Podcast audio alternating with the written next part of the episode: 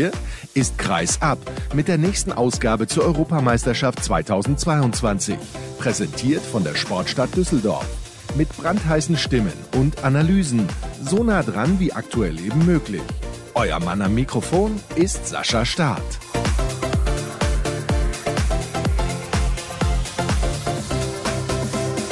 Es ist der sechste Tag der Männer-Europameisterschaft und es ist ein ganz besonderer. Es gibt nämlich einiges zu diskutieren. Hallo und herzlich willkommen, liebe Handballfans. Schön, dass ihr eingeschaltet habt zu dieser Folge von Kreisab. Wie gesagt, der sechsten bei diesem Turnier und tja, was soll ich sagen? Das Corona-Chaos ist endgültig ausgebrochen und hat mittlerweile auch die deutsche Mannschaft erreicht.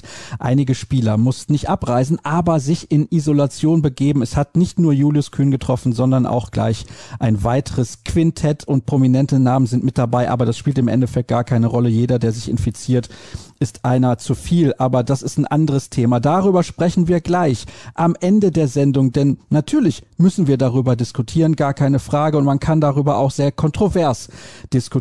Aber ich begrüße zunächst mal meinen Gast. Er ist während dieses Turniers für Zeit Online unterwegs. Christoph Dach, ein alter Bekannter. Hallo, ich grüße dich. Hallo Sascha, Grüße. Ja, wir sprechen zunächst logischerweise über diesen deutschen Sieg gegen die polnische Mannschaft. Das war äußerst souverän. Ja, ich bin schwer beeindruckt, muss ich sagen. Da kann man nicht anders sagen. Also mit sieben Toren gegen so eine starke Mannschaft, gut ab. Absolut. Und ich finde auch die Art und Weise hat mich sehr beeindruckt. Was war eigentlich deine Erwartung vor dem Spiel? Ich meine, man wusste ja auch nicht, welche polnische Mannschaft da auf einen wartet. Man kannte die Ergebnisse der ersten beiden Spiele. War schwer einzuschätzen, dann auch noch mit vielen Absagen, beziehungsweise Absagen ist ja falsch, mit vielen Spielern, die Deutschland ersetzen musste. Ja, du sagst es, Sascha, waren so viele Faktoren, ne? Einerseits natürlich, also ich habe von den Polen ehrlicherweise auch nicht wirklich viel gesehen, aber die Ergebnisse waren gut. Und natürlich war die Frage, wie fängt die Mannschaft auf, dass da jetzt so kurzfristig so viel Rotation drin war durch die Corona-Infektion. Haben sie überragend gut gemacht, fand ich. Und von Anfang an war die Mannschaft sehr präsent. Das war der große Unterschied zu den ersten beiden Spielen, wo man im Prinzip beide Male eine Halbzeit gebraucht hat, bis man drin war in der Partie. Ja, ich glaube, dann wäre es auch schwer geworden heute gegen die Polen, wenn sie irgendwie einen schlechten Start hingelegt hätten und hätten hinterherrennen müssen. Aber klar, so war das erste Tor gleich nach, nach einer Minute, glaube ich. In den ersten Spielen haben sie manchmal sieben, acht Minuten gebraucht. Gibt natürlich Sicherheit und Selbstverständnis und Selbstvertrauen. Und das zog sich dann durch die komplette Partie. Und ein Akteur, einer, über den wir sprechen werden, gleich noch über einen weiteren, der absolut überzeugt hat, ist Christoph Steinert.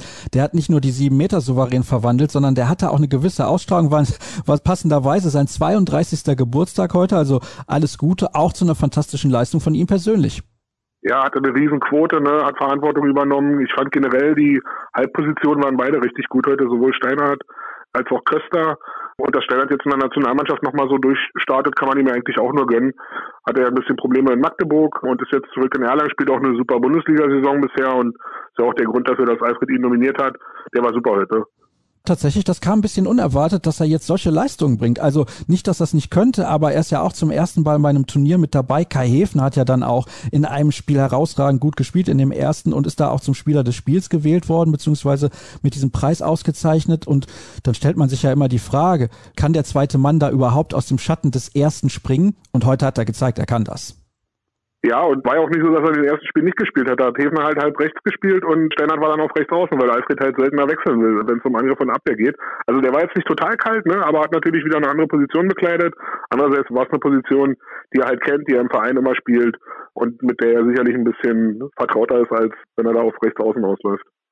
Das hat er allerdings auch sehr, sehr gut gemacht, finde ich. Also Hut ab vor Christoph Steinert. Die wenigsten hätten gedacht, dass er dazu in der Lage ist. Und nach drei Spielen muss man sagen, das hat er fantastisch hinbekommen. Du hast gerade einen zweiten Namen ja schon genannt. Julian Köster ist ein Zweitligaspieler vom VfL Gummersbach und ich habe einige Partien von ihm auch kommentieren dürfen in der Vergangenheit. Ein Spieler, der eigentlich dafür bekannt ist, dass er in der Defensive seine Stärken hat. Aber heute, mein lieber Schwan, Heute war er komplett, ne? Der hat heute nicht nur gut verteidigt, sondern war natürlich auch vorn variantenreich und torgefährlich und hat ein gutes Auge für den Kreisläufer bewiesen, hat auch unterschiedliche Würfe gezeigt, mal einen Stemmwurf, mal ein paar Sprungwürfe, also war eine rundum gelungene Leistung, ja. Ich war auch beeindruckt. Vor allem, der Junge ist erst 21 Jahre alt. Eben im Interview nach dem Spiel bei den Kollegen des ZDF hat Alfred Gislason das als selbstverständlich abgetan, dass der da so einfach mitspielt, als wäre das nix. Ja, Alfred sieht ihn ja wahrscheinlich auch im Training und hat da ein bisschen mehr Einblicke als wir, die im warmen Deutschland sitzen und da irgendwie drauf gucken. Insofern, der wird schon wissen, wen er nominiert. Seine, seine Fachkenntnis würde ich nie in Frage stellen. Und was das ja auch zeigt, der Kader ist relativ tief. Wahrscheinlich in der Spitze nicht so gut wie andere Nationen, also wie die Medaillenkandidaten, aber diese Breite ist schon sehr bemerkenswert. Ja, ist ja schon ein Umstand, den man schon eigentlich ein paar Jahre beobachten kann. Ich meine, man sieht ja an den Nachnominierungen, Alfred Gislason kann da, glaube ich, aus einem Pool schöpfen, von dem andere Nationaltrainer nur träumen können, was natürlich daran liegt, dass die Bundesliga stark ist und in der Breite auch gut geworden ist und dass es da entsprechend viel Talent gibt, was automatisch, oder natürlich nicht automatisch, aber gefühlt automatisch immer wieder nachrückt. Das ist ganz interessant, weil wir oft darüber diskutiert haben, ob der deutsche Handball international noch mithalten kann, aber anscheinend ja schon. Ja, also ich glaube, so ganz raus waren sie ja jetzt wirklich schon lange nicht. Also sprich, mithalten ist ja immer mit der Annahme verbunden, mithalten in der Weltspitze. Und ich glaube, dass dafür irgendwie ein, zwei Spieler fehlen, die vielleicht in so wirklich kniffligen Situationen einfach den Ball auch fordern, wie wir können die Beispiele immer wieder nennen, wie ihn die Kroaten haben mit Duvniak, wie ihn die Dänen haben mit Hansen, wie ihn die Franzosen über ein Jahrzehnt mit Karabatic haben. So einer fehlt vielleicht, wahrscheinlich, womöglich. Aber bisher fangen sie es über die Breite super auf und du hast es ja auch schon gesagt. Im ersten Spiel spielt Ebner super, heute stechen Steinhardt und Köster raus. Dadurch kommen natürlich erstmal mehr Kandidaten in Frage und man ist auch unberechenbarer. Das ist definitiv der Fall.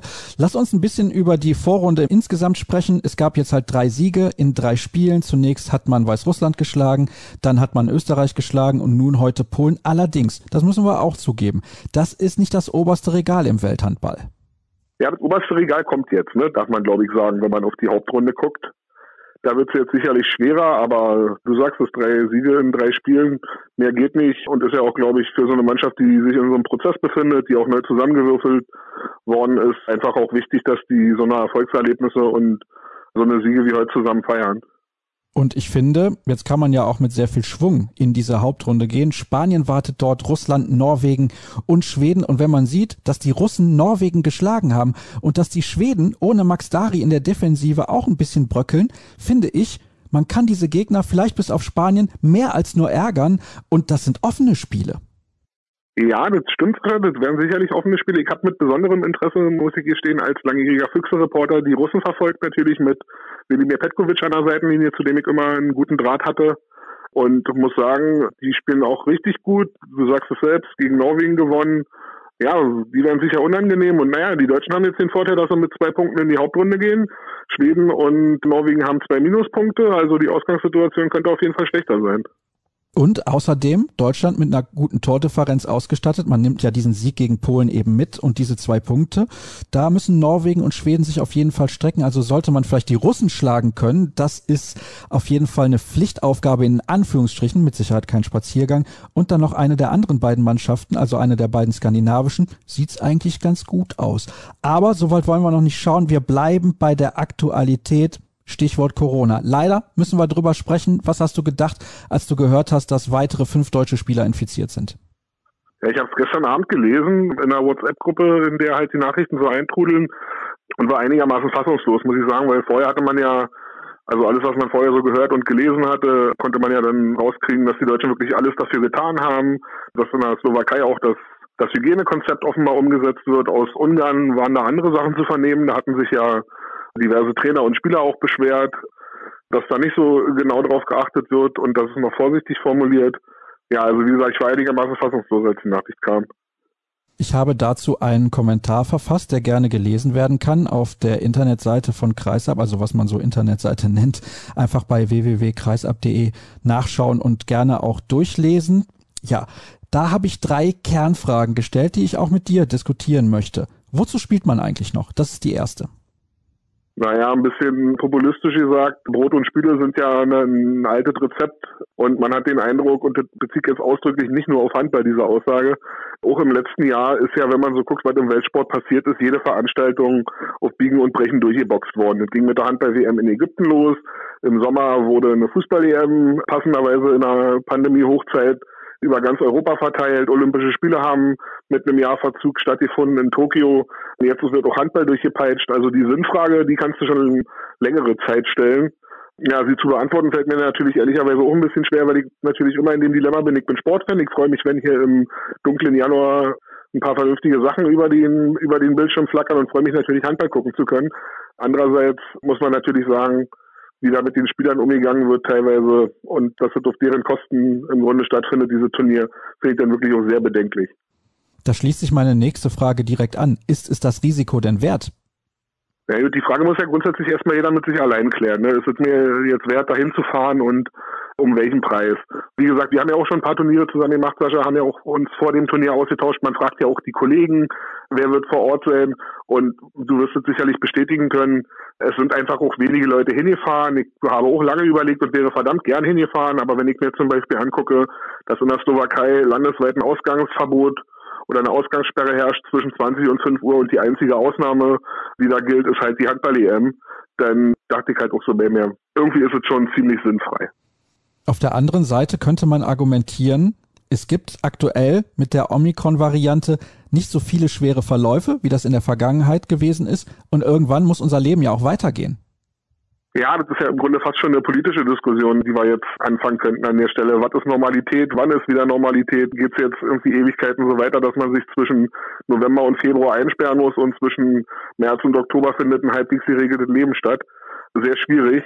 Ja, also pff, könnten wir eine, eine, eine Zeit lang diskutieren, Sascha, denke ich. Würden wir schwer zusammenkommen auf den einen gemeinsamen Nenner. Es ist wirklich ein schwieriges Thema, aber wir müssen ja drüber sprechen. Wir haben gar keine andere Alternative, insbesondere weil es die deutsche Mannschaft ja auch so hart getroffen hat. Aber nicht nur die deutsche, sondern auch andere Mannschaften haben extrem darunter gelitten, bereits im Vorfeld dieses Turniers. Es ist natürlich immer so eine Frage, wie groß das Risiko ist, da habe ich gerade schon nachgefragt. Es gibt eben nicht so viele schwere Verläufe und man muss sich jetzt auch ein Konzept für die Zukunft überlegen. Nicht nur, was das normale Leben angeht, sondern vielleicht auch für den Sport im Speziellen. Keine Ahnung. Also man kann ja auch darüber diskutieren, haben sich die einzelnen Akteure so verhalten, wie man sich verhalten muss, um maximal sicher zu sein. Also eventuell muss man dann halt im Hotel duschen, im Zimmer und nicht in der Halle. Solche Sachen weiß ich nicht, ob das jetzt bei dem Turnier der Fall war. Ich habe ja vorhin schon gesagt, was man so aus Budapest hört und liest und mitbekommt. Da war es ja offenbar so, da haben ja die Franzosen auch kritisiert, dass sie ganz normal im Hotel in einem normalen Frühstücksraum saßen, in dem es gar keine Trennung gab. Das ist natürlich eine aberwitzige Nachricht, wenn die so stimmt, bei der man sich eigentlich nur an den Kopf fassen kann, ja. Und die letzte Kernfrage, die ich gestellt habe in meinem Kommentar, war folgende. Tut sich der Handball aktuell einen Gefallen damit? Denn er bestimmt natürlich die Schlagzeilen leider mehr oder weniger negativ.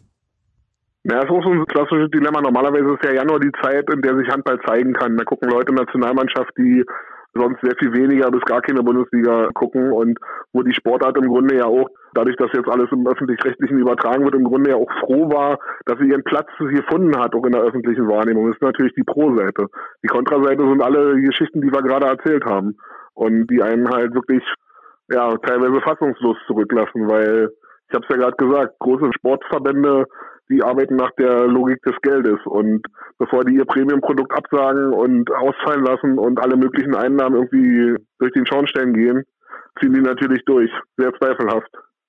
Mit welcher Einstellung wirst du denn jetzt die weiteren Spiele, insbesondere der deutschen Mannschaft, bei diesem Turnier verfolgen?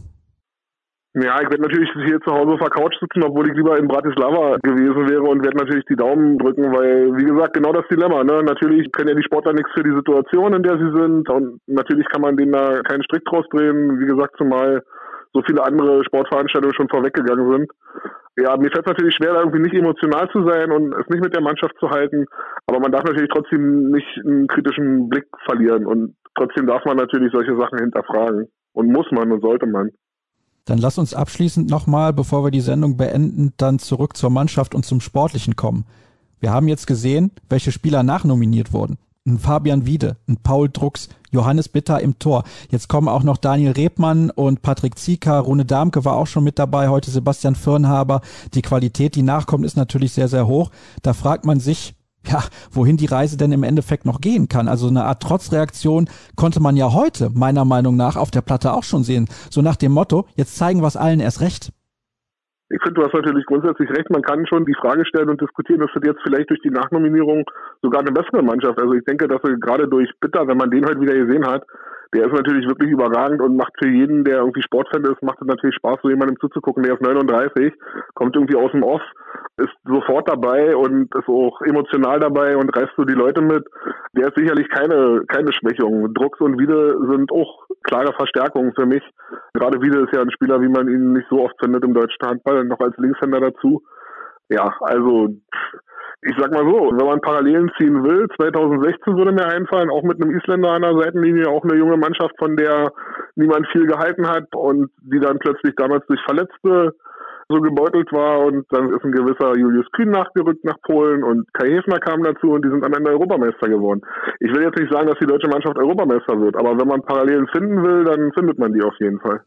Ja, da gibt's keinen Weg dran vorbei. Also das ist definitiv so. Gucken wir mal, wo der Weg dieser deutschen Mannschaft noch hinführt. Christoph, herzlichen Dank, dass du mir zur Verfügung gestanden hast, auch wenn natürlich ein Kernthema unser Thema war heute in dieser Sendung, über das wir ungern sprechen, aber wir mussten es auf jeden Fall tun. Die nächste Sendung wartet natürlich bereits auf euch, mehr oder weniger, am morgigen Tag. Und wer mit dabei ist, das lest ihr bei facebook.com slash kreisab, bei Twitter at kreisab und bei Instagram unter dem Hashtag und Accountnamen kreisab. Danke, dass ihr auch heute wieder eingeschaltet habt und nicht vergessen, den Kommentar lesen und Werbung machen auch für die täglichen Sendungen und auch alle täglichen Sendungen sehr, sehr gerne nachhören. Der nächste prominente Gast steht schon wieder in den Startlöchern, mehr oder weniger. Das war's, habt eine gute Zeit und bis zum nächsten Mal. Tschüss.